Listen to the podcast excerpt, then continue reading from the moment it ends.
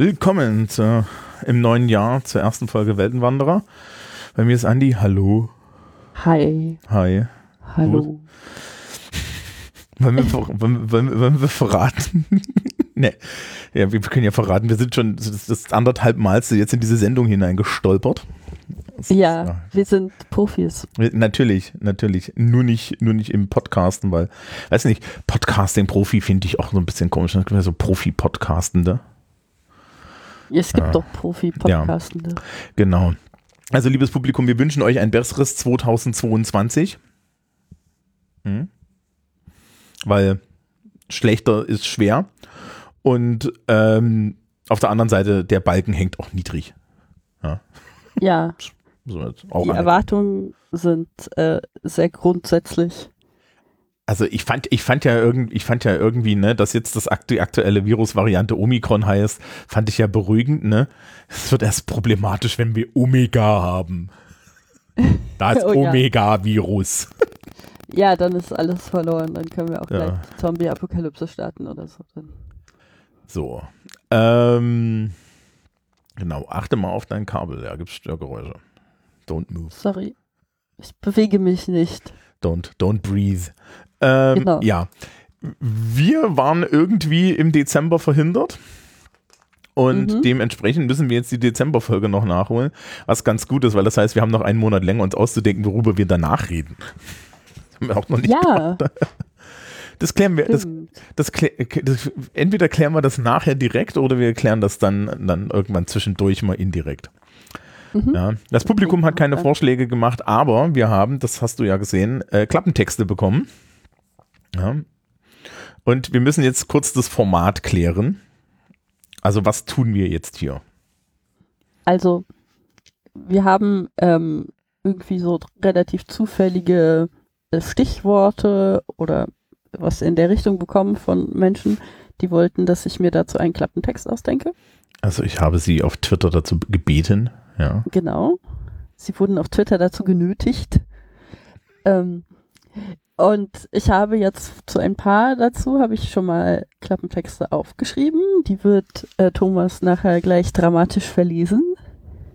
So hatte ich das mir auf jeden Fall vorgestellt. Ähm, und beim Rest werden wir einfach spontan schauen, was entsteht. Mhm. Ja. Ähm, wir gucken mal, wie weit wir kommen. Wir haben ja nur eine Stunde und den Rest können wir uns auch so ein bisschen aufheben, falls wir mal kein Thema haben. So. Ja, Geht immer. Ähm, Gibt es hier eine von dir präferierte Reihenfolge? Ähm, nee, eigentlich nicht. Gut, dann, äh, dann mache ich hier Redaktion. Ja, such dir mal das aus, was du gerne vorlesen möchtest. Okay, okay. Ähm, wir fangen also an.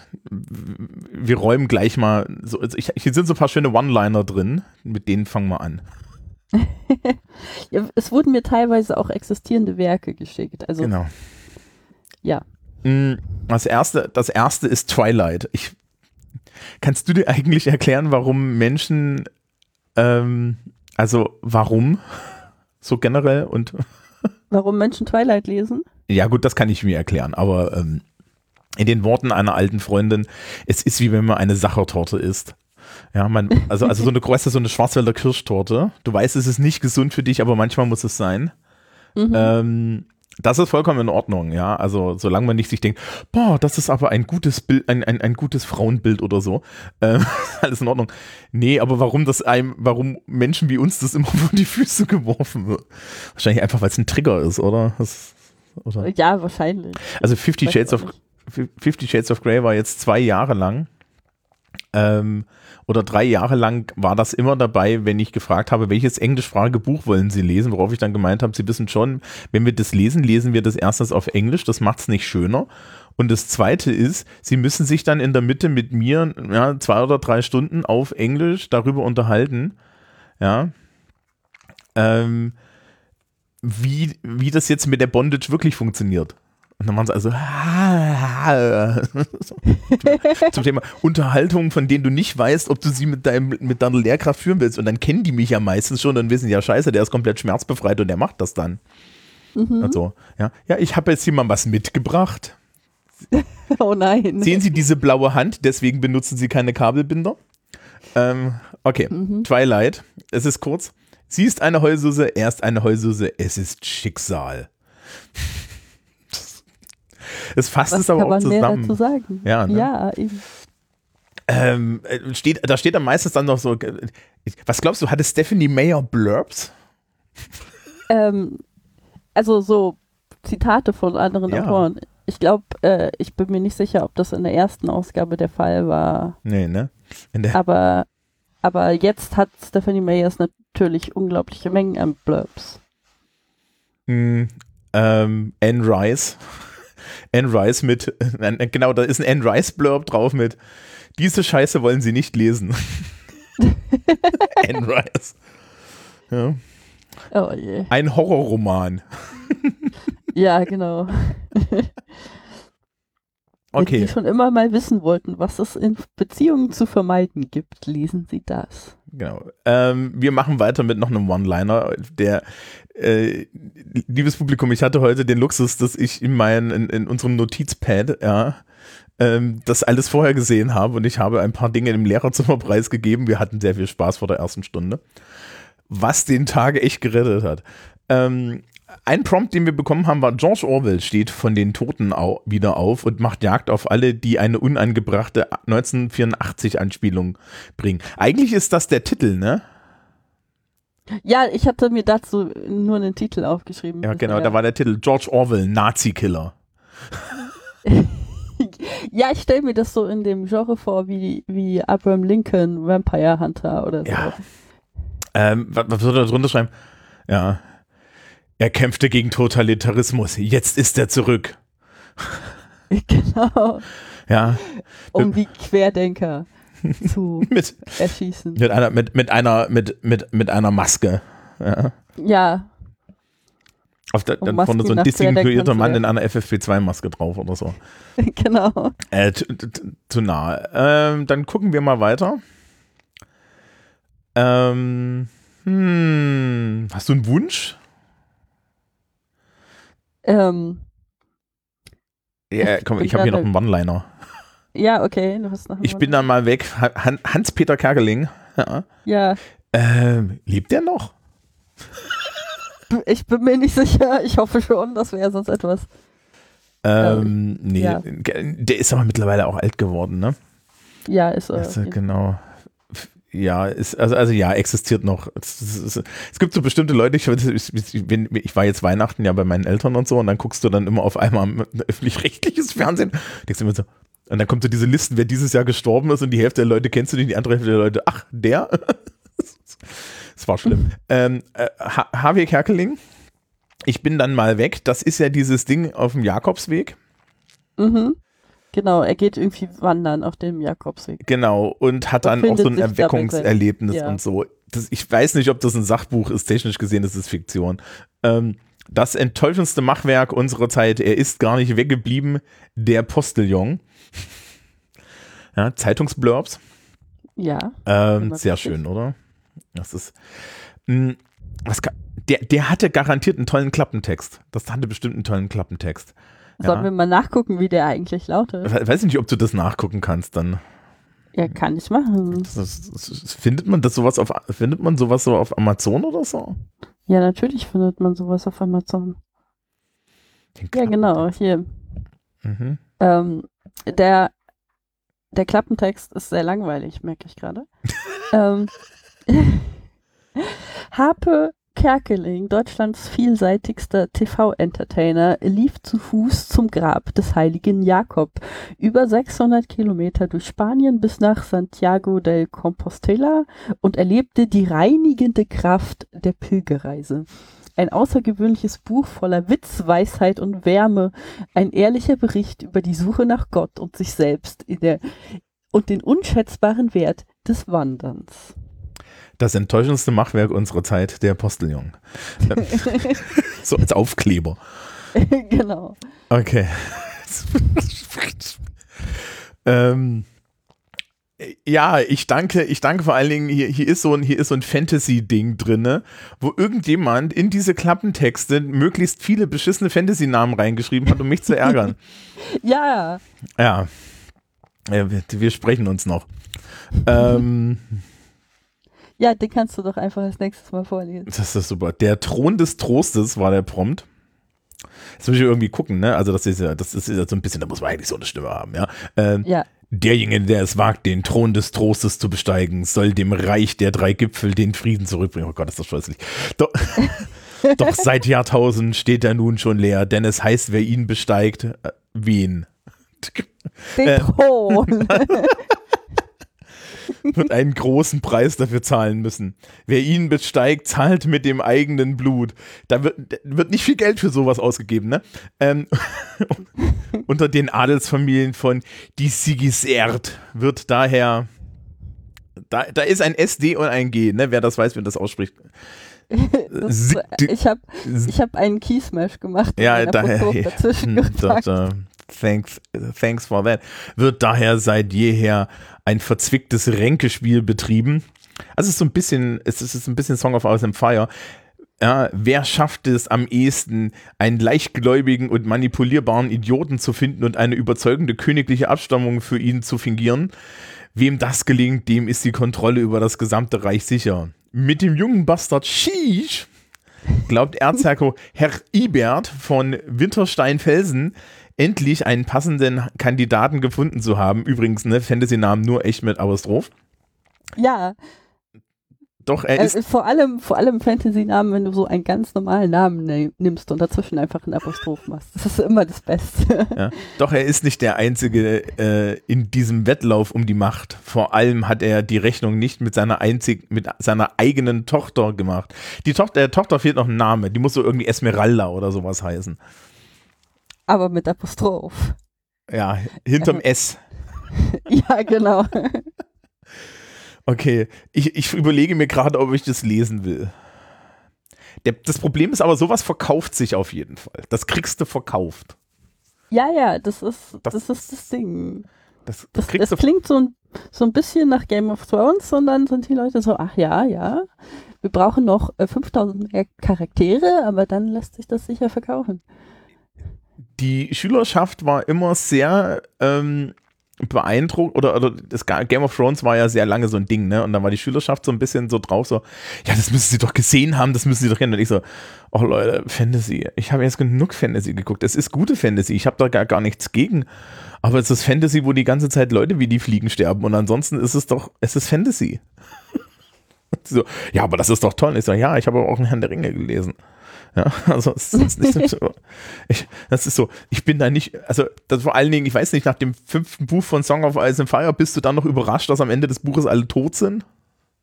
Nee, also irgendwann rechnet man ja damit, dass die Leute alle sterben. Dann ist es mehr so eine Überraschung, wenn mal jemand am Leben bleibt.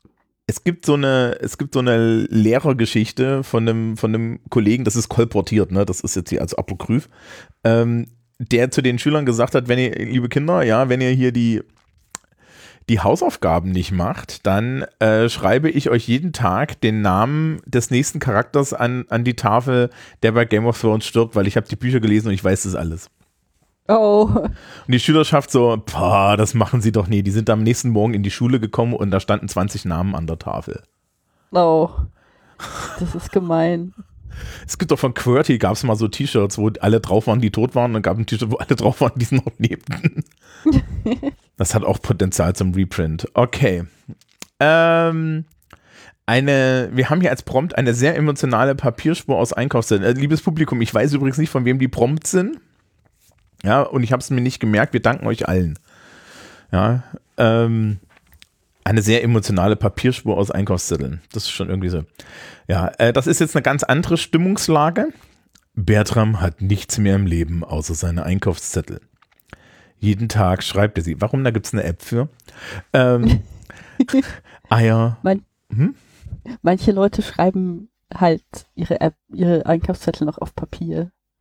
Das ist altmodisch, aber das hat dieses haptische, weißt du. Mein Smartphone ja nicht, ne? Mhm. Nein, das kann man nicht anfassen. Wusstest du das nicht?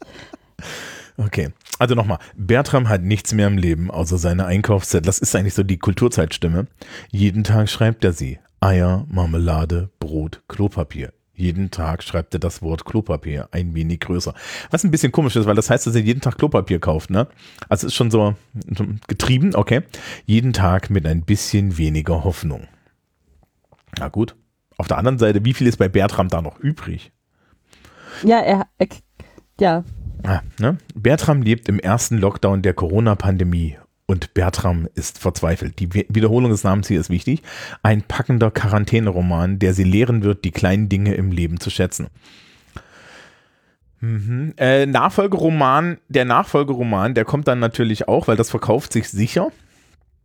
Ein Nachfolgeroman ist dann, ja, irgendwie sowas, wo Bertram dann ein super Geschäft macht, weil er an einen großen Altpapierhandel seine zweieinhalb gefüllten Zimmer mit äh, Klopapier verkauft, ja, um, um den strauchelnden Buchmarkt neues Papier zuzuführen. Ähm, ist das nicht eigentlich irgendwie mal eine Maßnahme, so das ganze Klopapier einfach in Bü Bücher umzuwandeln? es, ist, so? es gibt ja jetzt irgendwie so, es gibt ja jetzt so wirtschaftliche Schwankungen, äh, äh, weil die Leute tatsächlich bestimmte Sachen einfach in, in solchen Mengen haben, dass sie sie nicht nachkaufen. Und dann hast du immer das Problem, dass unsere Wirtschaft an vielen Stellen auf so eine Kreislauflogik angelegt ist. Und, dann, Mhm. und das nicht geht. Ähm, nehmen wir doch mal wieder was Bekanntes. Die Bibel oder Narnia? Möchtest du eine Münze werfen? Also nimm die Bibel. Ich nehme die Bibel. Ja. Die Bibel. Ähm, ich habe letztens, es gibt tolle YouTube-Videos von einem äh, textkritischen Wissenschaftler, also jemand, der so Textkritik und, und, und so Textforschung macht. Und der macht halt biblische Textforschung. Mhm. Er meinte so, ja, ich, wohne, ich arbeite hier in den Südstaaten in den USA. Und dann habe ich mal so gefragt, wer von euch hatten die Bibel tatsächlich gelesen? Da waren keine Hände mehr oben. Ja. Jo. Das ist immer, ja, natürlich, die Leute lesen das ja nicht, schon gar nicht, wenn du evangelikal bist, weil das Lesen des Werkes hält ja vom Glauben ab. Also Ach ist ja, so. ja, ach so natürlich. das. Du musst, also du glaubst, dass da alles, was da drin steht, richtig ist, aber es hält dich halt sch- schlimm ab, wenn du das tatsächlich lesen musst. Weil dann würde dir auffallen, dass da das Hohelied Salomons drin steht. Ja. Und da geht es ja, Ja. um Sex.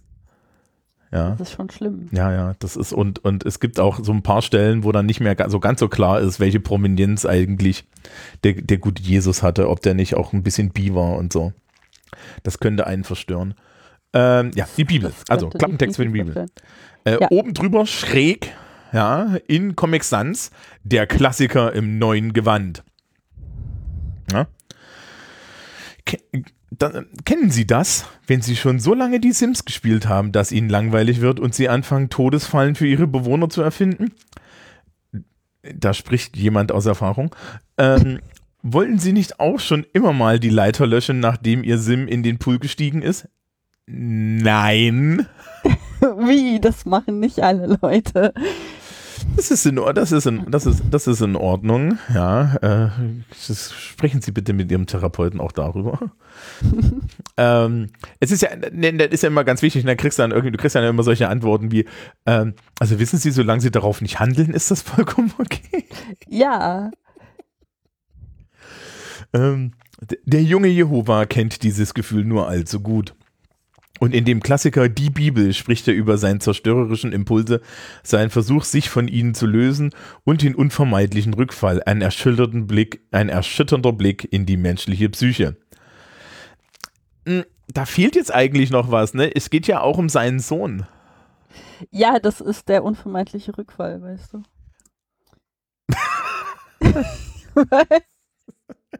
Ah, das ist der unvermeidliche Rückfall, okay. ja, ja. ja mhm.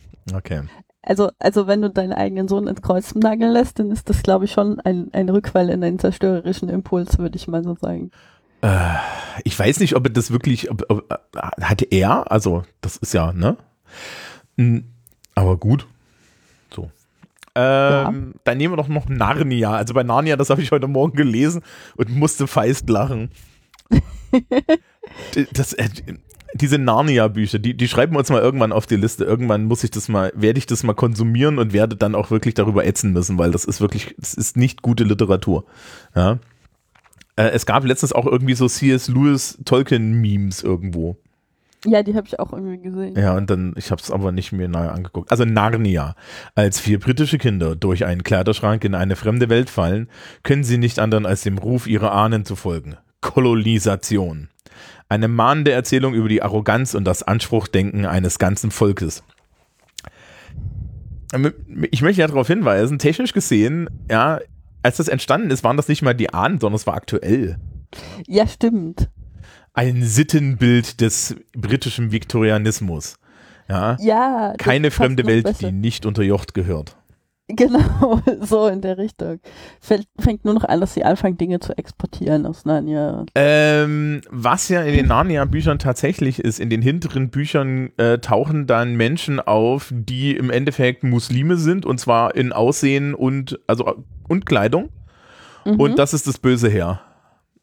Super, also, da ne, freut wir, man sich doch. Wir haben uns ja mit ähm, beim Herrn der Ring auch schon so ein bisschen darüber unterhalten, dass alles Böse aus dem Osten, aus dem Süden kommt und schwarz ist. Und das findet sich hier auch wieder und das ist halt auch so ein bisschen die Zeit. Ja, das klingt sehr danach. Äh, komm, gehen wir weg damit. Ich finde es ja, ich find's ja toll, liebes Publikum, ne? Ja, Anni hat sich gedacht, komm, jetzt schreibst du dem Dicken, ja, da, da diesen blöden, diesen, diesen blöden äh, Vulkan aus, aus Island rein, das kriegt er nicht aus, ja. rate, wer ein, rate, wer einen Phonetikkurs im Studium besucht hat. Ja, ich habe mich auf deinen Phonetikkurs verlassen. Hier. Ja, das ist ja super. Also, also äh, du jetzt. Ja. Und, ja. Unser Prompt ist ein Lebewesen, das sich eine bedingungslose Liebe zum Magma-Tauchen teilt. Ich weiß, glaube ich, von wem das ist und da muss wir, wir müssen dann auch nochmal reden. Nach The Shape of Water, das neue Meisterwerk von Guillermo de Toro. Schreibt er überhaupt Bücher? Ähm, ich glaube schon hin und wieder, okay. aber ja. Okay. Als Forscher das Innere des Eyjafjallajökull genauer unter die Lupe nehmen, rechnen sie nicht damit, in den feurigen Tiefen ein Lebes Lebewesen zu finden, geschweige denn damit, dass es Anzeichen für Intelligenz zeigt. Allerdings scheint das Wesen reinen Leadspeak und 80 Jahre Gamerslang zu sprechen. Mhm. mhm. Das war 80er Jahre. 80er Jahre generell. Ja. Das heißt also, es ist eine Fortsetzung von Ready Player One. Wahrscheinlich. Ich finde das schön, ich finde, in, in, in unseren Notizen wurde aus der 8 gerade eine 80er, damit ich falsch liege. Ähm, die Suche nach einem engagierten Altnerd, der übersetzen kann, beginnt. Äh, Zeitblurb äh, von der Zeit, die schwule Liebesgeschichte, die diese Welt verdient hat. Ist. Ist. Also, also, also. Was? Der, der, der Altnerd, hat er dann was mit dem Lieb. Also. Ja. Okay. Das ist ja, also das ist ja nach The Shape. Ich, ich hatte das gesehen und dachte mir so, hm, sowas wie Shape of Water, nur mit Magma tauchen.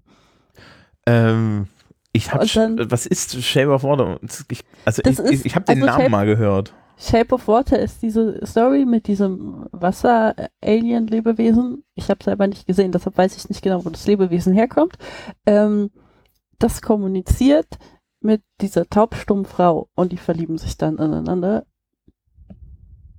Mhm. Und das soll ein sehr, sehr guter Film sein. Ich möchte mir den, glaube ich, auch irgendwann noch angucken. Der einzige Grund, warum ich ihn bisher nicht geguckt habe, ist, dass mir gesagt wurde, dass eine Katze stirbt. Und das bedeutet, dass wir eine tausende Packung Kleenex brauchen? Ja, unbedingt. Okay. Mhm, mhm. Okay, ja, äh, spannend. es, es, ist, es sieht halt aus wie ein Guillermo del Toro-Film, ne? Also, oh, jetzt nix. Ja, natürlich. Ja, okay. Ja. Aber ich mag, also Guillermo del Toro ist einer meiner Lieblingsregisseure, also ich mag den sehr gerne. Ja, das ist vollkommen in Ordnung. Gut, das ist doch schön. Jetzt gucken wir mal das habe ich alles, das habe ich alles, das habe ich alles. Be aware of the paradox. Das ist, das kann ja nur Science Fiction sein, ne? Das kann ja nur sein. Ja, bestimmt, bestimmt. Also Zeitreise Paradoxa. Ist das der Plural von Paradox? Ich bin mir nicht sicher. Paradoxone. Ich weiß es nicht. Doxai. Doxä. Do ach, nee, nee, nee. Wenn, ich glaube, Paradox ist tatsächlich altgriechisch, dann wäre es Doxai oder sowas. Okay. Ähm, wir haben alle keine Ahnung, gell? Das, das, ist so, das ist so super. Also wir, die, diese Sendung ist ja so das absolute Gegenteil von dem, was wir ansonsten, ansonsten haben wir ja wenigstens Ahnung, wovon wir reden. Ähm, Zeitreise Paradoxa, wir bleiben jetzt bei Paradoxa, sind so 1985. Das ist zumindest die Meinung der Raumzeit-Event-Designerin Stacy. Sie ist etwa ja, so etwas Angestaubtes. Wer will das denn heute noch? Doch dann verschlägt es sie selbst in die Zukunft. Und der geheimnisvolle Brad sorgt dafür, dass ihr Herz höher schlägt. Irgendwann allerdings zeigt er ihr ein Foto seiner Mutter. Ich habe ja, ich hab ja letztens Dark gesehen. ja. Oh Gott, äh, das soll doch richtig scheußlich sein. Es ist, es ist sehr, sehr deutsch. Es ist, es ist sehr viel Dramatisches darin, darin enthalten. Ähm, es ist an sich so von der Story her recht spannend eigentlich. Ähm, aber die Stammbäume der Leute sind halt teilweise wortwörtlich ein Kreis. Mm, ja, weil da, da ist das auch so ein Zeitreise-Paradox-Dingsbums, ne? Mhm. Ähm, was mir da ja, ich habe das gesehen damals und ich wollte es nicht gucken. Unter anderem, weil äh, diese, diese deutschen Serien, ja, auch wenn Netflix da was Neues probiert und so, ich finde das generell die Idee gut. Hm, Du kannst das Deutsche da nicht rauskriegen. Es ist immer, es fehlt entweder das Whimsical, irgendwie die, ich weiß nicht warum, ja, es kann sein, dass ich Anglist bin und deswegen einfach irgendwie natürlich das meine Art von Literatur mehr mache, aber man kriegt es nicht hin, dass da irgendwas geschrieben wird, was eine Leichtigkeit hat, so, was ist so, so. Ja, das ist alles ernst und dramatisch. Ja, ja, es ist alles ernst und dramatisch, ähm, emotional unterkühlt. Ja, außer Mhm. jemand hat so einen richtigen, dann doch so, so schon fast so ein, so, so ein Ausbruch, wo du dir denkst, Alter, ja, deine Augeninnendruck steigt. Ähm, und, und, und dann denkst du dir so, aber, aber, ja, und äh, also es war doch, es gab doch auch noch dieses Tribes of Europe oder Tribes of Europa. Das habe ich nicht gesehen. Ja, das ist auch so eine Netflix-Geschichte, das ist auch eine, Deutsch, eine, eine deutsche postapokalyptische Sache. Und ich meine, es ist Netflix, ne? Die haben da Geld reingetan. Also es ist anständig produziert. Man kann. Und trotzdem sieht es, es sieht halt aus, wie wenn. Es sieht halt aus, wie wenn jemand, und es wirkt in, in seinem ganzen Stil und in seiner ganzen Schreiberei. Und ich hab, ja, und so, also du guckst es nur an und denkst dir, das ist irgendwie Raumkreuzer Orion als Postapokalypse, nur mit Production Value. Es, äh, ja, und ich meine, Orion war wirklich eine tolle Serie. Wir müssen irgendwann, irgendwann müssen wir mal Orion gucken. Ich habe Orion geguckt, als ich Ja. klein war.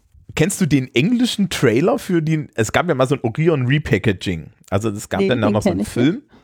Also sie haben einen Film gemacht, der die Serie zusammenfasst, wo halte ich fest, Elke Heidenreich eine Nachrichtensprecherin Oh nein. Ja, äh, ich, weiß, ich weiß nicht, da müssen wir, wir müssen, das ist eine GoFundMe-Kampagne wert oder sowas. Ja, ich weiß nicht, wie viel Geld man uns dafür geben muss, dass wir das irgendwie angucken. Aber ähm, auf jeden Fall gab es dazu einen Trailer und der englische Trailer war dann so, verglich immer mit, vergl verglich immer die Serie irgendwie auch so mit den, mit den amerikanischen Serien. Ja, und ja, in den USA hatten sie das und das und im deutschen Fernsehen hatten sie schon spitze BHs. Pointy Bras. So, okay, mein, zum Glück ist es offensichtlich nicht ernst gemeint, aber alter Vater. Sehr, aber sehr schön, ja. Raumpatrouille Orion. Interessanterweise ähm, haben die da ja auch richtig äh, äh, anständig Sachen ähm, so thematisiert und so, ne? Also, das war ja wirklich ganz spannend. Aber wir, wir heben uns das vielleicht mal auf. Ja. Irgendwann mal Orion gucken. Das sind ja auch nur sieben Folgen oder so. Ähm, was haben wir noch? Ah, die Tochter des Hausmeisters. Das ist das letzte, was wir da haben. nee, da habe ich, da hab ich gar nichts zu geschrieben. Äh, aber das, das ist so Ach so. ein, wo ich mir dachte, das könnte ich hier live einfach Da, mal dann machen wir um- das. das ist, ach um so, das ist hier eine, nur eine Beschreibung dazu. Zeitgeschichtliches, also das steht hier noch, ein zeitgeschichtliches Porträt einer Frau, die sich hochkämpft. Ach nee, das ist was anderes, ne? Ja, genau. Doch, nee, das, das ist die Beschreibung, oder? Ist das die Beschreibung? Also äh, nicht, also das ist nur die Tochter des Hausmeisters, was wir hier als, als Titel oder Prompt bekommen haben. Mhm. Ja. Das ist ähm, so ein Ding, also die Sache, wie ich das mache, ist halt immer, dass ich erstmal gucke, so was für ein Genre könnte das denn sein. Und hier ist es halt relativ klar, weil das ist eindeutig halt angelegt auf diese typischen Titel von historischen Romanen, so.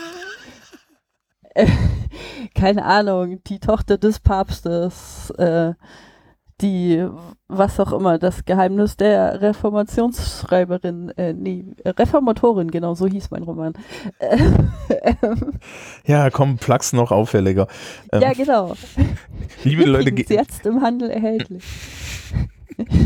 wenn, wenn, wir machen hier einen Podcast, ne, da müssen wir noch solche Sachen sagen. Ein Affi- Affiliate-Link findet ihr in den Shownotes.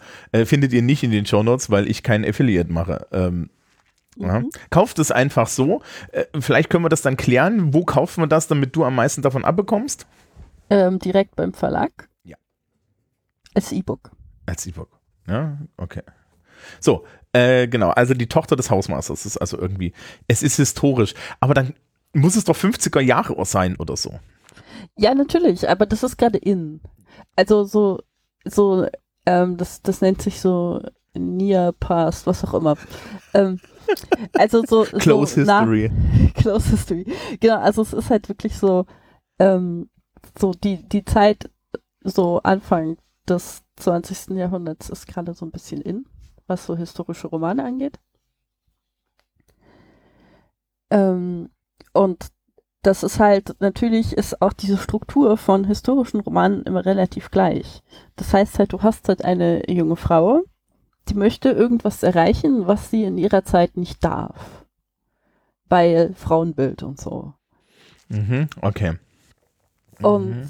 das heißt, in diesem Fall kann, kann ich zum Beispiel sagen, ja, die Tochter des Hausmeisters möchte vielleicht auch selber Hausmeister werden, weil das ist ja so ein sehr männlich besetzter Beruf und vor allem in den 50ern wäre das total skandalös. Genau. Und sie ist, ja, und, und, und sie trägt dann, sie trägt dann einen Latzhose. Blaumann. Genau, Latzhose. Latzhose. Genau. Latzhose. Führt aber, und das brauchen wir dann aber als Gegen, Gegen, das brauchen wir dann aber als Gegengewicht, führt aber definitiv eine heterosexuelle Beziehung. Mit der Latzhose. so. Ja, aber, aber auf okay. jeden Fall. Mhm. Und zwar mit, mh, damit auch der Kontrast uns wirklich äh, erschlägt, einem Supermarktkassierer. Meinst du? Nee, gab es Also- zu der Zeit nicht. Ähm, Nee, aber, aber zum Beispiel könnte sie sich verlieben in den Sohn des Schulleiters an der Schule, wo ihr Vater arbeitet. Weil dann gibt es nämlich auch einen Konflikt, weil äh, dann könnte der, der Sohn in Verruf geraten, weil er sich mit so einer buschikosen Frau einlässt. Ja, und der, der, der Sohn selber, der Sohn selber möchte, möchte natürlich nicht Lehramt studieren, sondern eigentlich, sondern eigentlich gerne ähm, irgendwas Unreputierliches machen, Kunstgeschichte. Ja. Okay. Eindeutig. Ja. Künstler, Künstler sind immer romantisch. Das ist auch so ein Ding, was man halt bei, bei, wenn man sich so Liebesgeschichten ausdenkt, was man halt sehr schnell lernt, ach so, welches Beruf kann ich einem, äh, einem Love Interest geben, der romantisch wirkt auf so die durchschnittliche Leserschaft. Und du hast dann zum Beispiel halt Künstler, ähm, du hast ähm, so manche, manche Handwerke.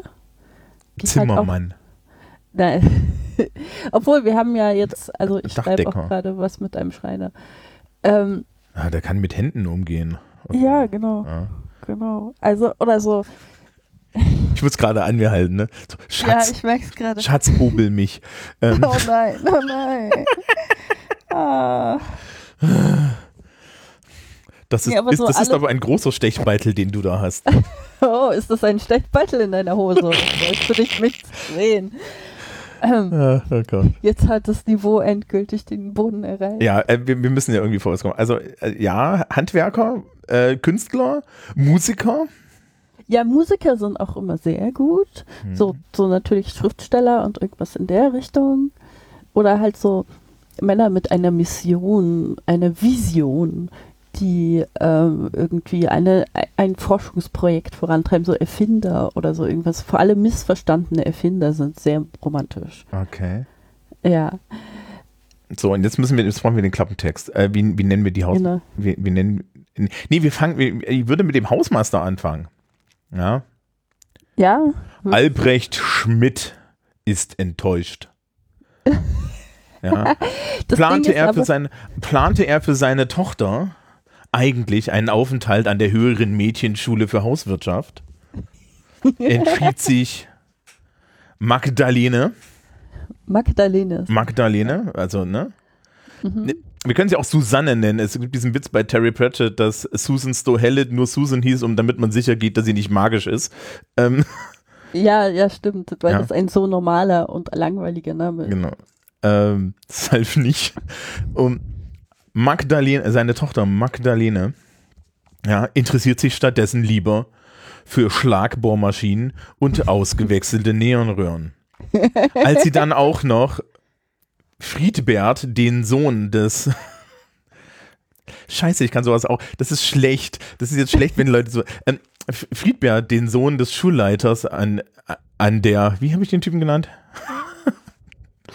Al- Albrecht? an der, an der Albrecht kennenlernt und sein, seinen geheimen Fable für Ölgemälde entdeckt, ist sie, ist sie verloren. Ja. In, der, in, in dem Wissen, dass sie Friedbert nur unterstützen kann, indem auch sie eine gestandene Hausmeisterin wird, ja, begibt sie sich in die Wogen der 50er Jahre. Kann sie bestehen, wird, wird Friedbert am Ende nicht den Paragraphen des BGB, den müssen man da einfügen, B, ja, Paragraph BGB so und so ziehen, um sie, um sie dann doch zu Hause zu halten als seine Muse und Mätresse. Ja, was sagt Albrecht davon, dass Magdalene in dreifacher Geschwindigkeit in drei Klassenräumen Neonröhren wechseln kann? Und vor allen Dingen, was sagt Friedbergs Vater? Ja, genau, so in die Richtung. Ja, Ich habe eine Kritik an deinem Klappentext. ja, Es geht überhaupt nicht, dass du nicht mit der Protagonistin anfängst. das geht nicht. Das geht nicht, nee. Du musst dir das mal angucken bei den Klappentexten. So, wenn du eine Person erwähnst, ist der Name der Protagonistin Immer ja das Erste. das Erste, was erwähnt wird. Ansonsten denken nämlich alle, dass Albrecht der Protagonist des Romans ist. Aber das wäre ja eigentlich, das wäre doch eigentlich geil, wenn du es aus der Ich-Perspektive von Albrecht schreibst, inklusive inneren Monolog. Dann änderst du aber das Genre, dann ist es nicht mehr der richtige klassische. Nee, nee, nee, nee, wir verkaufen, wir, nee, nee, wir verkaufen das als den Roman, die wissen nur nicht, was sie sich eintreten. Ach so ist das. Und okay. Ja, und dann hypt es das Feuilleton und dann freue ich mich auf die Besprechung von Dennis Scheck. Okay. Moment, Moment, Dennis Scheck Okay. Ich brauche ein Buch in der Hand, damit ich Dennis Scheck Besprechung machen kann. Das ist kein Witz. Ja. Also st- stellt, stellt euch jetzt Dennis Scheck vor, hier an seiner, ne, so an, an, an dieser, an dieser Rolle. Dieser Roman tut so, als wäre er ein flacher Frauenroman, aber die Erzählperspektive, die Schärfe des Themas und die Tiefe der, der Darstellung der 50er Jahre Gesellschaft eröffnen uns vollkommen andere Sichtweisen. Ein sehr gutes Buch zur Seite leg. Das, du kannst sehr gut Dennis Feck nachmachen. Es ist nicht schwer, ne? Ich meine, auf der anderen Seite, ich weiß nicht, jedes Mal, wenn der über irgendwie so Ildigo von Kürti und so Zeug ist, ne? Äh, äh, diese, die, diese, Alters, diese Altersschmonzette von zwei langweiligen Lehrerfrauen, die mit ihrem Leben nichts anfangen können, aber definitiv zu viel Geld haben, erfüllt nicht mal die geringsten Ansprüche an eine intelligenzwahrende Lektüre. Plonk. ja. Ja, das, das ist eindeutig Dennis Scheck. Du könntest D- Dennis Schecks Text schreiben und das würde niemand merken. Ja, Das macht der, ich, also ich glaube, das macht der selber, ne? Aber das ist, ist, ist ähm, das ist ja mal ganz spannend. Wen hatten der doch immer? Genau, Ken Follett hat er ja immer auf dem Rohr. Ja, weil Ken Follett hat irgendwie mit den Säulen der Erde ein gutes Buch geschrieben und seitdem kopiert Ken Follett die Säulen der Erde. Ähm, die, Ja, der, ich meine, Ja. Warum etwas ändern, was sich gut verkauft? Der, der, äh, äh, den Fitzek hat er auch immer, ne? weil, weil ich meine, also Herr Fitzek schreibt auch immer dasselbe Buch, das muss man halt sagen. Auf, auf der anderen Seite, meine Mutter liest hier ähm, immer Donna Leon, ja, Brunetti. Mhm. Und das ist, halt, ist halt immer dasselbe Buch, ja. Italien ist scheiße. Ähm, und, und, und in Venedig sind sie alle korrupt und Brunetti scheitert am Ende, aber wir wissen, wer es war. Mhm. Ja. Das klingt nach keinem, keinem sehr spaßigen äh, Leben, was der Haben wir noch einen. Prompt? Ja, ähm. Also ich finde das hier unten ja gut. Passierschein A38 als Zeitreise. Man muss nicht zu verschiedenen Räumen rennen, sondern durch Zeitebenen, die sich auch, die sich durch die Zeitreisen auch wieder alle ändern. Ja, das klingt mehr nach einem Computerspiel. Ich glaube, das wäre ein sehr, sehr lustiges Computerspiel. Das wäre, glaube ich, sagen. das wäre, glaube ich, auch, ähm, das wäre, glaube ich, auch so ein total geiles, kennst du noch diese Rollenspielbücher, diese Solo-Abenteuerbücher? Oh ja, diese äh, Such, äh, dein, wähle dein eigenes Abenteuer. Ja, genau. das wäre total super, vor allen Dingen, wenn du es zirkular machst. Stimmt. Mhm das, das hätte auch was, musst halt dann nur irgendwie immer gucken, wie du die Sachen endest. Ja. Ich finde es ich find ja immer sehr nett. Das hat irgendwie dann so ein bisschen was von äh, Day of the Sternticker, wo man halt eine Sache ändert auf einer Zeitebene und dadurch ändern sich auf einer anderen Zeitebene auch wieder Sachen und so. Ähm, finde ich, finde ich immer sehr schön. Ich glaube tatsächlich, das ist sowas, wo ich nicht sagen könnte, ja, das ist das und das Buchgenre. Ja. Ähm, sehr, sehr schön fand ich hier den Prompt Malmö. Das Wetter ist deprimierend. Eine blutige Mordserie muss aufgeklärt werden. Der submanische, entnervend gut gelaunte Kommissar Sonnenberg ermittelt. Das ist halt einfach nur ein Anschlag auf das Genre. Ja, das ist ja. einfach nur ein Anschlag auf das Genre. Das ist schon, das ist schon an sich kann man das einfach so lassen. Ja, genau, also da brauchen wir kein. Ähm, und dann fängst du noch an mit Kommissar Sonnenberg hat immer ein Lächeln auf den Lippen. Genau, ja. Ähm, äh, da, da, genau, da gibt es dann so ein Zeitungsblurb, ja, vom Feuilleton der FAZ, der etwas andere Roman. Äh, der etwas andere dänische äh, äh, Skandinavien-Krimi, genau, Skandinavien-Krimi heißen die Teller, ja. ja. Genau. Ich stelle mir das so vor, wie dieser Kommissar Sonnenberg dann so richtig pfeifend gut gelaunt an den Tatort kommt. Ja, und aber und alle so, anderen, alle anderen sind wie die in, in diesen Romanen. Genau, genau. Alle anderen hm. sind so bierernst und der Kommissar Sonnenberg ist da so in der Art von Brooklyn Nein, nein, von wegen Guess who just got murdered? Einen wunderschönen guten Tag. Na, möchtest du auch einen Kaffee? Ja. Oh Gott. Ja, die Leiche ist das und das. Das ist die fünfte Leiche diese Woche. Ist es nicht toll? Wir haben was zu tun. Genau. sehr schön. Sehr schön. Ähm, ich, ich, hier ein, äh, äh, ein Maler malt den Teufel, der danach das Bild verlässt und die Kontrolle zu übernehmen versucht. Ich äh, cover sowas Gothic-Noveliges. Ja, okay, das ist klar, aber ich finde ich finde tatsächlich, mh, mm, das ist ja zu erwartbar. Mhm. Also ich weiß nicht, wer das geschrieben hat, keine Sorge, das ist keine Kritik am Prompt. Aber ich ja, die ist mein. Hm? Es ist, also es ist so, ich weiß nicht, wenn, ähm, wenn das so im 18. Jahrhundert geschrieben wäre, dann wäre das voll das Ding. Aber ich glaube, inzwischen müsste da ein Twist ans Ende. Ja, da muss auf jeden Fall ein Twist ans Ende der danach das Bild verlässt und versucht in den Himmel zu kommen, damit er wieder seine Ruhe hat. Aber gut, das kennen wir, das ist das, ist das vierte Buch von Sandman. Ähm, das, ja, weiß ich nicht. Äh, nee, genau, der das, äh, der, der Maler malt, das, malt den Teufel, der danach das Bild verlässt und bei ihm als Mitbewohner einzieht. Ähm, und das ist die Gothic Novel Variante vom Känguru. Ja, das ist perfekt. Das ist perfekt, oder? So. Ja, das ist einfach nur großartig. Na, natürlich mit so einer anderen Stimm Stimmkombination, ja. Ja, also. So, ich stelle mir das gerade, kennst du diese alten Satan-Radioshows? Ja, ja. Wo der immer kommt, so, ich bin der Herrscher über die Hölle. Ja. Und so in so einer. Satan! Genau. Und dann versucht er immer das Ende aller Zeiten aufzurufen und irgendwas geht schief. Ja. So, und, und wir brauchen dann natürlich einen passenden äh, Kontrollprotagonisten für so jemanden. Mm, eine junge Frau, die, die, das, die das so aus Versehen als Prompt in ihrem Volkshochschulen-Malkurs bekommen hat, den sie gemacht hat, weil sie in ihrer Tätigkeit als Wirtschaftsprüferin schon den zweiten Burnout hat. Ja, das Ja? ist sehr schön. Und ich muss aber, ich finde aber, es sollte auf jeden Fall vermieden werden, dass die sich irgendwann in den Teufel verliebt, weil das wäre ja auch irgendwie. Nee, auf keinen, nein, nein, also das ist ja nicht, so, so ist es nicht angelegt. Die verliebt sich nicht in den Genau. Teufel, sondern die ist wirklich die ganze Zeit von dem genervt. Genau. Und, und der Witz ist auch, ich glaube, sie kann, ja, ich, äh, ich glaube, du kannst da so ein Sextease einbauen. Kennst, kennst du dieses Ding? Das gibt so ein, Ko- äh, wenn, wenn, ja, äh, wenn eine Person, du, du hast so einen Blick von der Seite aufs Bett Mhm. und da liegt eine Person da und dahinter kommt der zweite hoch und das ist die Überraschung. Ja, ja. Genau, sowas. Und dann stellt sich aber heraus, nachdem ja der Teufel Luzifer ist und damit ein Engel, hat er gar keine Geschlechtsorgane. Das ist süß, ja. Ja, und natürlich, ne, also the the theologisch richtig. Finde ich auch, also ja, da lässt sich was machen. Ähm, da, da, das, ist, das ist ja auch total super, ne? Und siehst dann weiterhin in diesem Wirtschaftsprüfungsunternehmen, ja, so im mittleren Management stößt du an den Glasceiling, da kann man dann auch Dinge verhandeln.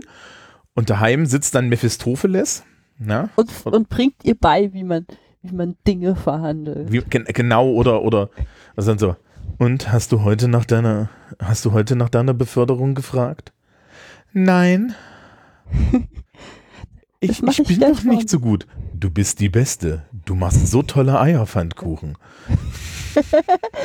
Genau. Und der Klappentext wäre irgendwie sowas von wegen, ähm, Janet wollte einfach nur äh, einen, eine entspannende Therapie machen, sich selbst ein bisschen näher kommen, Kunst schaffen.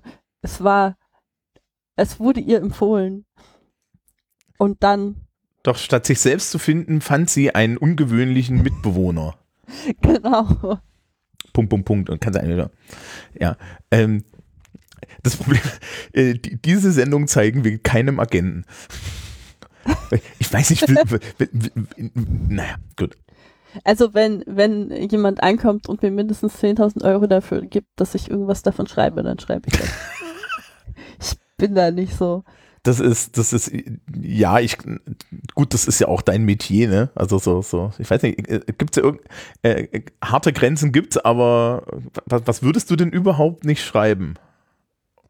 Also es gibt so ein paar Dinge, die ich nicht schreiben würde und das ist, glaube ich, sowas Fifty Shades of Grey mäßiges. Also nicht, dass ich nichts mit Sex schreiben würde, sondern ich möchte keine, Roman.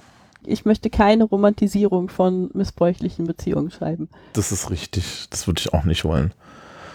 Ähm, ja, nee, also so Sachen, die den Geschmack, also, also die, die so Geschmack und Haltung überschreiten, ja, also weiß ich nicht. Ja, Das Oder so, was ich halt auch irgendwie richtig eklig finde, sind so, so diese ganz krassen Splatter-Horror-Romane, wo es nur darum geht, irgendwie Menschen mit der Käsereibe zu zerbröseln oder was auch immer. So Sachen muss nicht sein. Ich habe mal, und ich weiß gar nicht, was es war, ähm, von einem, ich glaube, das habe ich schon mal erzählt, ein, ein Buch von äh, Tobias O. Meissner in der Hand gehabt, das zwei Eigenschaften hatte, die mich, seit, die mich davon komplett abgeschreckt haben.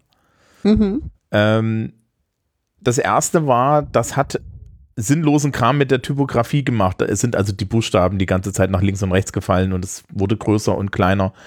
Und es hatte aber keinen inhaltlichen Zweck, sondern es war halt einfach so. Also es war halt so Kunst. Also wo, wo ich ja jedes Mal sage, wenn du anfängst mit Bildern und Typografie rumzumachen, möchtest du vom Inhalt ablenken. Ähm, und das begann mit aber so einer absoluten Gewaltpornografie-Szene. Also wirklich, Mhm. wirklich gewaltpornografisch. Also ich weiß auch noch, was das ist, aber ich werde es jetzt hier nicht erzählen. Ja, das ist, äh, das macht der gerne mal. Und ähm, dann habe ich gesagt, okay, wenn das dein Einstieg ist, lese ich den Rest nicht mehr, weil es ist Schrott. Es kann nur Schrott sein. Ja. Du kannst da, du kannst aus dieser Position, kann, ja, wenn du mich in diese Position bringst, kannst du danach aus meiner Sicht literarisch nichts mehr entwickeln, was irgendwie einen Wert für mich hat. Mhm. Ähm, es gibt von Neil Stevenson Diamond Age. Äh, ich weiß nicht, ob du das kennst. Ähm, ich glaube, ich habe einmal versucht, was von Neil Stevenson zu lesen und war enorm gelangweilt und habe es wieder weg. Das, also äh, ich habe ich hab den Barockzyklus versucht zu lesen, der war stinklangweilig. Ähm, Snow Crash ist super. Ja, weil Snow Crash ist am Anfang so ein geiler. Äh, ja, und wenn dann der langweilige Teil kommt, bist du investiert. okay, ähm, das ist gut. Ich bin mir und, nicht sicher. Oh, Snow Crash habe ich vielleicht eventuell mal gelesen. Und, und der langweilige Teil in Snow Crash ist ein Infodump darüber, dass Sprachen Programmierung für das menschliche Gehirn sind. Und da konnte man mich, als ich es gelesen habe, durchaus abholen. Ja, ja das, ja doch. Und ähm, Nee, in Diamond Age ist es so, dass am Anfang ein Charakter eingeführt wird, der dann durch das Gerichtssystem in dieser Welt innerhalb von, also du lernst den halt noch halbwegs kennen und dann wird er innerhalb von zwei Kapiteln umgebracht. Okay.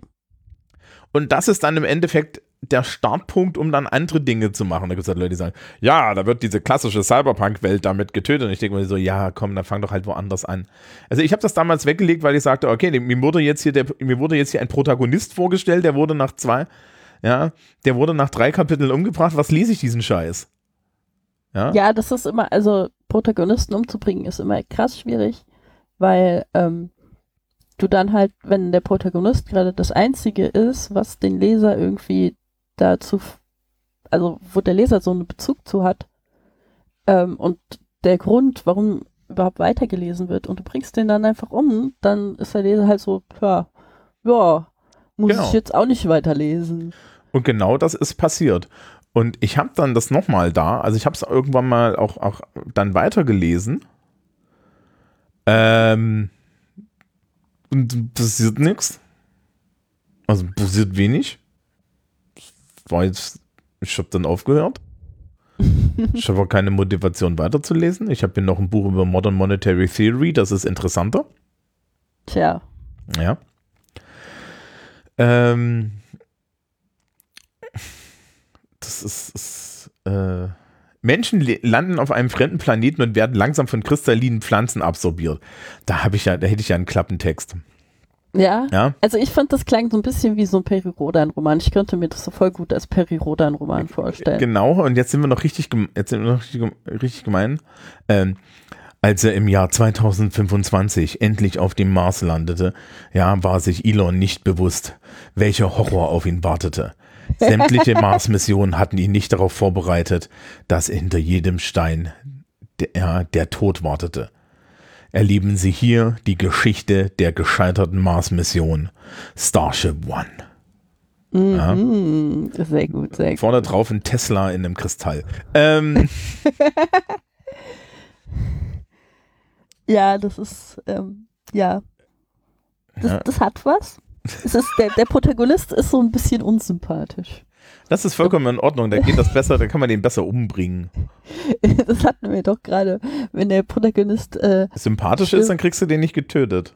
Ja, aber wenn er unsympathisch ist, dann hat der Leser keinen emotionalen Bezug. Mm, nur so einfach nur aus der Ich-Perspektive schreiben, dann geht das.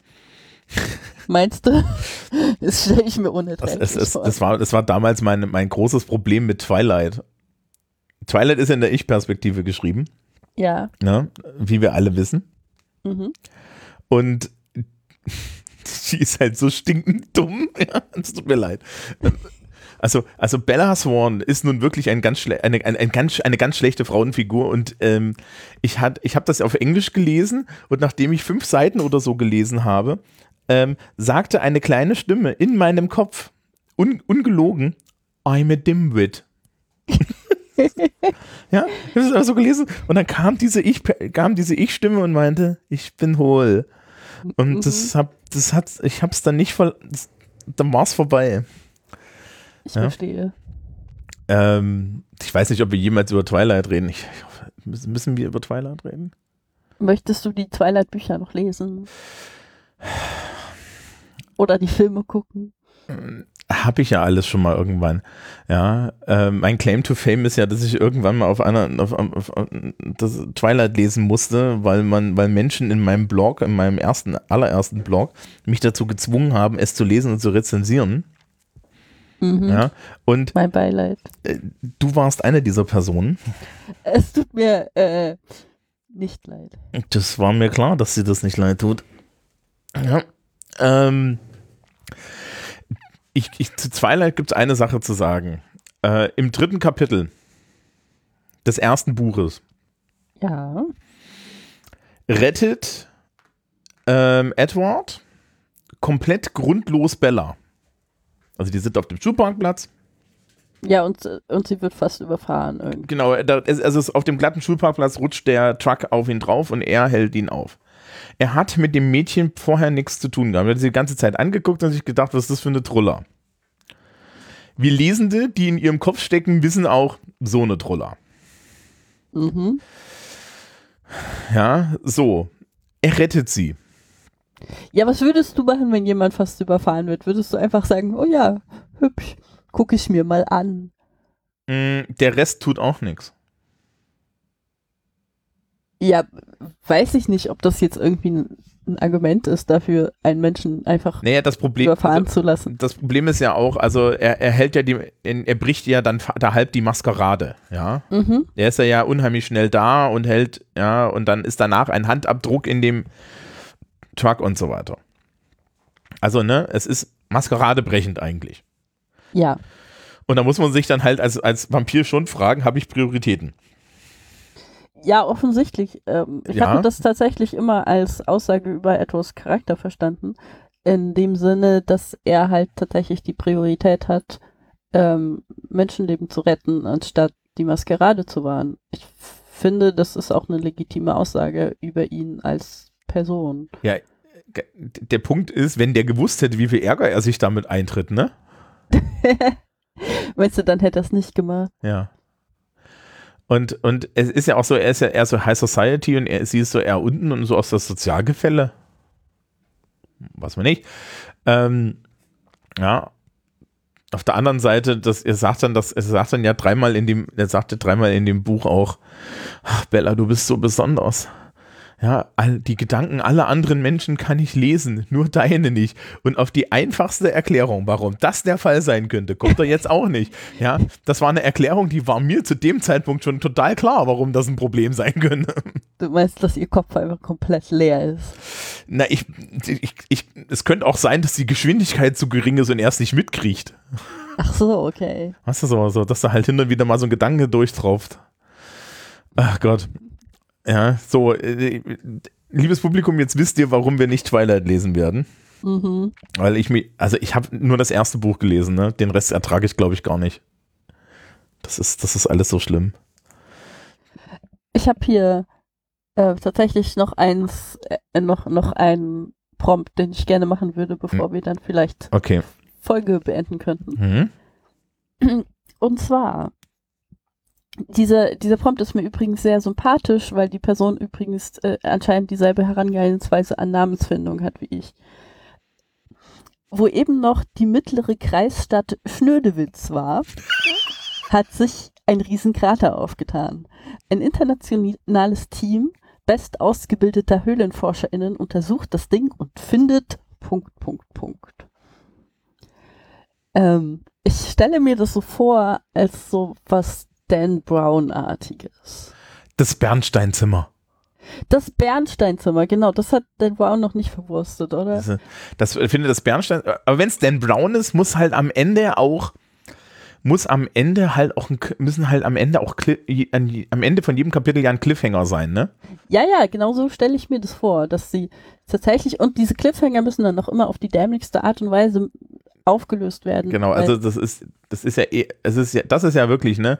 Das ist schon so literaturwissenschaftliches Edgen bis also also literarisches Edgen bis zum Umfallen. Äh, wenn ihr nicht wisst, was das ist, guckt's nicht nach. Ähm, ähm, ich finde, ich, ich finde das halt ähm, bei Dan Brown mit den Cliffhangern, die sind halt wirklich so, also das Kapitel endet und es ist so, Und dann hörte er ein Geräusch bei der Tür und du denkst so, oh krass, das Monster kommt. Und dann blätterst du zum nächsten Kapitel und irgendwie der Kollege von dieser Person kommt durch die Tür und nichts Dramatisches ist passiert. Ja. Ähm, in, in Da Vinci Code, ne? Den Da Vinci Code habe ich gelesen. Mhm. Und ähm, da sind ja nur zwei Kryptexte drin. Also, die haben das Kryptext, ne? Ja. Und dann lösen sie das Kryptext. Und Ja. da ist der Cliffhanger. Mhm. Und was ist in dem Kryptext? Ein Kryptext. Ja.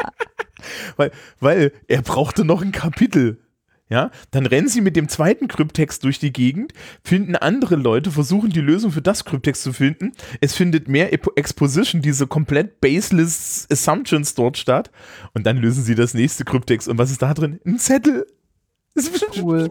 So, What the ever loving fuck? ja. Nee, was da drin war, ist, ist ein kleiner Rubik's Cube. und da drin ist wiederum. Ja. Nein, Eine Matroschka. So, ein ähm, Matroschka, genau. what the fuck, ja. Also ich habe das gelesen und dann sind wir damals in den Film gegangen und der Film ist noch schlimmer. Und ja, und sie müssen Tom Hanks echt viel Geld gegeben haben, um diesen Scheiß zu spielen. Ja. Ähm, ja, also, äh, also wir stellen uns das vor, Schnödewitz. Ich, finde schon, wenn das Schnödewitz heißt, dann ist das in der Sächs, also wir müssen, müssen das als deutsches Buch machen und das ist in der sächsischen Einöde. Habe es im Endeffekt geschrieben wie Dan Brown. Ja, das ist sehr gut. Und die ganzen Rätsel müssen in, äh, in der Interaktion mit sächsischen Einwohnern gelöst werden. Oder, oder dann unter, unter, unter der Erde, ja. Ähm, und nachdem das ja das Bernsteinzimmer ist, was wir ja wissen, ähm, haben das dann natürlich die Nazis versteckt. Was, da kann man auch einen tollen Subplot dann mit den, aber ähm, Einen tollen Sub Subplot Plot mit sächsischen Nazis. schasch, schasch, schasch. das gibt's ja nicht. ähm, und äh, ja, aber nee, das war das so total super. Ja, so. So. Ja. So, dann stehen sie dann vor einer, stehen sie dann vor, vor einer Tür, ja, mit, mit irgendwie acht, äh, mit, mit irgendwie acht Zahlen. Ja. Und, und rätseln, was muss ich da eingeben? Und dann kommt halt raus, dass es irgendwie der Führergeburtstag ist oder so. ja, natürlich. Das ist auch so, auch so ein bisschen plump. Ne? Also, ja, das wird ja dann immer aufgelöst, ne? Äh, Es wird ja immer erst auf der nächsten Seite aufgelöst, aber ja, sowas. So, sowas ist gut. Ja. Mit einem sehr hilfreichen, mit einem sehr hilfreichen Stadtarchivar. Ja, natürlich. Ja, der dann Ähm, so. ich, muss, ich muss, übrigens habe ich gerade mal geguckt, ähm, wie denn so ein Dan Brown Klappentext aufgebaut ist, weil ich muss zugeben, ich habe mir die noch nie angeschaut. Mhm. Und ähm, ich kann mal einen vorlesen von dem aktuellsten, glaube ich. Oder auf jeden Fall das, was Amazon mir gerade als Bestseller anbietet hier. Es heißt Ori Origin oder Okay. eventuell deutsch ausgesprochen, weiß ich nicht. Ähm, und der Klappentext geht folgendermaßen. Die Wege zur Erlösung sind zahlreich. Verzeihen ist nicht der einzige. Als der Milliardär und Zukunftsforscher Edmund Kirsch drei der bedeutendsten Religionsvertreter der Welt um ein Treffen bittet, sind die Kirchenmänner zunächst skeptisch. Was will ihnen der bekennende Atheist mitteilen? Was verbirgt sich hinter seiner bahnbrechenden Entdeckung, das Relevanz für Millionen Gläubige auf diesem Planeten haben könnte? Nichts. Nachdem die, nachdem die Geistlichen Kirschs Präsentation gesehen haben, verwandelt sich ihre Skepsis in blankes Entsetzen. Die Furcht vor Kirschs Entdeckung ist begründet und sie ruft Gegner auf den Plan, denen jedes Mittel recht ist, ihre Bekanntmachung zu verhindern. Doch es gibt jemanden, der unter Einsatz des eigenen Lebens bereit ist, das Geheimnis zu lüften und der Welt die Augen zu öffnen. Robert Langdon, Symbolforscher aus Harvard, Lehrer Edmund Kirschs und stets im Zentrum der größten Verschwörungen. Mhm. Ja, ja. Ich, ich habe hier gerade die Zusammenfassung auf der. Ey, wenn, wenn, wenn man da so drüber guckt, es ist auch so ein Hodgepodge an Bullshit. Ja. Ja, Also- das ist, was ich sehr interessant finde hier dran, ist, ähm, es geht wirklich nicht um den Charakter. Also ich hatte ja vorhin gesagt, man muss mit dem Protagonisten anfangen und so. Das ist eine ganz wichtige Regel für äh, Liebesromane Mhm. und diese historischen Romane und so weiter. Der Schwerpunkt ist aber in dieser Geschichte, also bei Dan Brown ist der Schwerpunkt immer auf dem Rätsel und wie das Rätsel gelöst wird.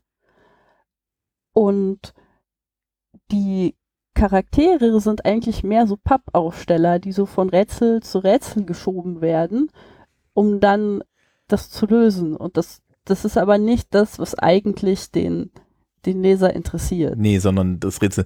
Äh, ich habe hier die, die Wikipedia-Seite, das ist so geil. Also äh, der, der hat am Anfang ein Event im Guggenheim Museum in Bilbao. Da, Mhm. ist, Denk, da ist Langdon, der ja sein Lehrer ist, und die Kuratorin des Guggenheim Museums, Ambra Vidal, die gleichzeitig die Verlobte des, des, des zukünftigen Königs von Spaniens, Prinz Julian, ist, die dann die Begleitung von Langdon wird. Alter!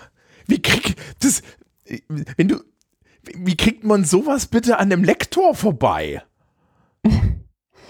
Also wenn man mal bekannt genug ist, kriegt Dan man ja alles. ist ja, Ja, genau, also weil man Dan Brown ist. das ist doch, ist doch, das ist doch, wenn du, ganz ehrlich, ne, wenn ich jetzt sage, wir machen, wir machen Creative Writing in der Schule und du gibst mir sowas ab, I want to have a word with you. Die, die sind noch, Langdon findet heraus, dass Kirsch ein Buch gehört. Liebe Leute, Spoiler, ne? Ähm, ja, die kompletten Werke von William Blake gehören, die er der Sagrada Familia hinterlassen hat und an einer bestimmten Seite geöffnet hat. Weil ja das Erste, was die Sagrada Familia macht, wenn sie das Buch an einer bestimmten Seite offen findet, ist nicht es zuzuklappen. Sch- Nein, Was? natürlich nicht. Vor allem die kompletten Werke von William Blake sind, glaube ich, dreibändig oder so, ja. Also es gibt halt Song of Innocence, Son of und so, Songs of und so weiter. Also es gibt halt mehr. Ja. Also das ist dann angeblich ein Werk, aber das ist, das ist nicht ein Buch. Das gibt es nicht als ein Buch. Ja, vielleicht hat so irgendjemand das Buch gedruckt, was weiß ich. Es ist doch ist auch doch- egal, Hauptsache er hat William Blake erwähnt. Also das ist halt auch so, Ja, was Dan Brown, äh, Dan Brown sehr gerne macht, ist halt einfach Leute erwähnen. so, so Stichworte in, äh, in den Raum werfen, die so irgendwie beeindruckend klingen. Weil sobald du das schaffst, beim Leser Assoziationen zu erwecken, die der Leser cool findet, hast, macht der Leser den Rest deiner Arbeit. Also, wenn du es schaffst, genug coole Stichworte in den Raum zu werfen, dann musst du dir gar nicht selber so viel cooles Zeug ausdenken, weil der Leser sich cooles Zeug ausdenkt. Mhm. Äh, ja, und sie brauchen übrigens das Gedicht, weil das das 47 Zeichen Passwort für das Handy von dem von dem Bösewicht ist und das ist eine Zeile von seinem beliebtesten Gedicht, äh, Lieblingsgedicht und das ist in äh, ich mach das hier zu. Ähm, also Ja, das ist, das das, ist doch wie was- Dan Brown Rätsel funktionieren. Die sind halt auch nicht, also wenn du diese Rätsel einer Rollenspielgruppe präsentieren würdest, die hätte einfach keinen Plan, wo sie überhaupt anfangen soll, weil das so viel darauf basiert, dass die Charaktere eigentlich irgendwie wissen, was sie machen müssen. ja, Langdon, Langdon sieht immer alles. Ja, Langdon weiß einfach alles. Das Ja. ist So. Das ist äh, Langdon hat ja keine Backstory, ist mir irgendwo auf. Ja, das meine ich mit Pappaufsteller. Dieser Charakter an sich ist nicht wichtig. Der ist mal in den Brunnen gefallen, das gab's irgendwie. Also der ist mal in den Cool. Brunnen gefallen, das ist ansonsten Cool. und hatte Oder dann von Lassie wieder rausgeholt. Ach Gott, wie, wie, wie, wie, wie kriegen wir unsere Hörerschaft immer niedriger, indem wir dann große solche Werke wie Dan Brown durch den Ka Ka Kakao ziehen? Ähm, wollen wir das jetzt hier langsam beenden? Ja, ja. Ich glaube, wir haben unser Klappentextprinzip demonstriert. Ich, ich, ich, werde hier keine Shownotes, äh, keine, keine Kapitelmarken weiter reinmachen, liebes Publikum. Das ist einfach ein. Ähm, so, äh, wir wünschen euch allen noch ein schönes Jahr. Wir danken euch sehr für diese, diese Chaos, äh, für das, das Beiwohnen dieses, dieses leichten Chaos. Ihr habt da Schuld dran, ja. Das muss ich ganz klar sagen. Auf der anderen Seite, ne, äh, es, es, es, ist es, wir hätten vielleicht die Idee uns aussparen sollen oder so, keine Ahnung, nein. Aber wir können das ja nächstes Jahr zu Weihnachten wieder machen. Ich meine, wir haben jetzt ja auch noch Sachen übrig. Ja, noch, noch Sachen übrig, so genau. Den Klappentext des Monats oder so. Und man kann uns das ja auch äh, einfach neue Vorschläge machen. Das ist überhaupt kein Problem. Der Twitter-Kanal ist offen. Die Kommentare hier sind offen. mhm. Macht einfach Vorschläge. Ähm, Im Endeffekt haben wir jetzt auch gleich mal irgendwie geteasert, was wir über ganz viele Werke noch so zu sagen haben. Stimmt. Das ist, ja, äh, ich weiß, ich weiß gar nicht, wie man, äh, gibt es irgendeine Möglichkeit, uns dazu zu zwingen, was zu lesen? Nee, ne? Weil dafür müsste man, ich weiß nicht, dafür müsste man donaten und ich habe halt nicht, nicht Bock, irgendwie Geld zu bekommen. Also, Kann, so. Ich nehme gerne deinen Teil vom Geld. Das ist richtig, ich wollte gerade sagen, äh, an der Stelle, wo wir von Donations reden, äh, in, den, in den Links findet ihr ähm, die, die Mitarbeitenden und äh, da gibt es so einen Zauberstab, klickt da mal drauf, gebt Geld in den Kofi aus. Ja. Und dann macht, macht das, dann werdet ihr auch bedankt. Gut, dann euch allen einen schönen ja, wir sind jetzt schon Ende Januar dann, wenn das hier rauskommt. Also einen schönen Februar. Ähm, Ein Start ins Jahr. Genau, ich hoffe, das Jahr war gut gestartet, aber Januar geht immer noch. Ja. Ja, die Katastrophen passieren dann so später. Oktober. Oh, Furchtbarer ja. Monat. Ja. Definitiv. Ja. Brauchen wir gar nicht. Donnerstage sind auch schlimm. Ja, Donnerstage sind so noch nicht so genug, nah genug am Wochenende, aber ja. auch viel zu weit am vergangenen Wochenende. Ja. So, dann wünschen wir euch alle einen schönen Februar. Tschüss, tschüss. Tschüss.